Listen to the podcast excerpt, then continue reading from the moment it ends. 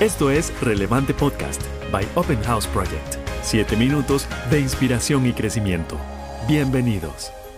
Hola, mi querida familia de Open House. Yo soy Gilbert Carazo y quiero hacerle una pregunta. ¿Es usted una persona acumuladora o minimalista? Hoy en día está en boga el tema del minimalismo a nivel económico, arquitectónico, de decoración de interiores.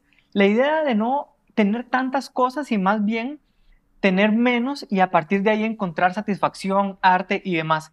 Pero bueno, también hay personas que les gusta acumular todavía y de pronto en su casa hay una caja de herramientas que usted no sabe para qué sirve o un montón de cables del PlayStation o el Nintendo de su hijo o coleccionan cosas o hay cajas de celulares o de instrumentos que han tenido y que los guardan por alguna razón.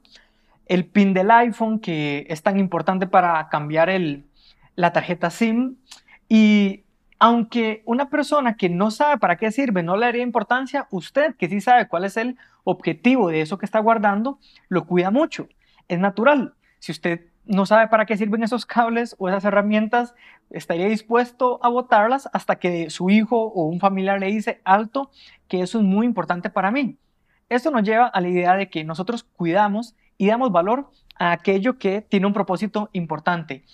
Para prueba de esto, solo vea la reacción de su hijo o hija adolescente si ha olvidado el cargador del celular y va a estar fuera de casa por muchas horas o durante algunos días. Yo tuve una infancia, dichosamente, en la que me inculcaron la fe en Jesús y aunque de adulto pues tengo algunas diferencias con la religión sistemática y por eso me encanta Open House, pero sí estoy súper agradecido que desde niño aprendí a poner mi esperanza y mi fe en Jesús.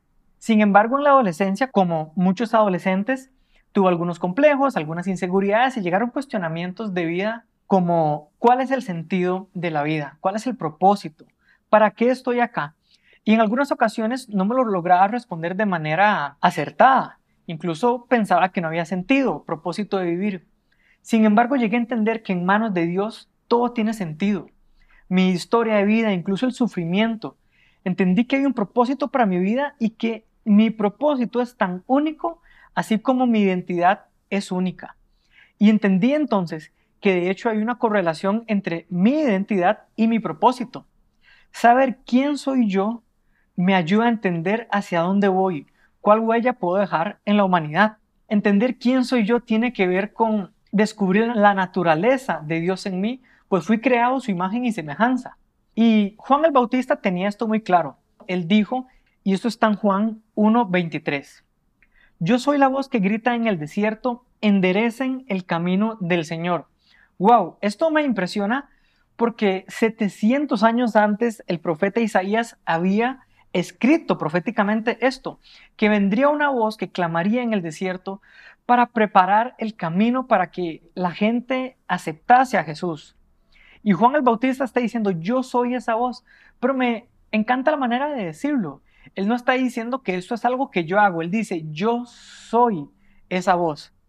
La voz que prepara el camino para Jesús es lo que yo soy y es lo que hago. O sea, mi identidad y mi propósito en realidad están ligados, son una sola cosa.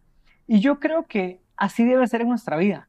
Descubrir quiénes somos en Dios, cuál es esa naturaleza que Él puso desde nuestra esencia, es lo que nos va a guiar al propósito que Él tiene para nuestra vida. Yo creo que personalmente soy una voz de esperanza para ayudar a que otras personas encuentren su identidad y su propósito en Dios.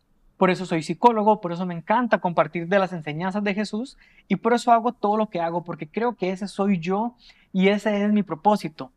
¿Cuál cree que es su propósito? Busque en su interior quién es usted en Dios, qué dice Dios de usted y encontrará ahí su propósito. Termino con el versículo que está en Salmo 138, 8, donde el rey David dijo lo siguiente, El Señor cumplirá en mí su propósito. Tu amor, Señor, perdura para siempre. No abandones la obra de tus manos. Muchas gracias por escuchar. Que Dios les bendiga.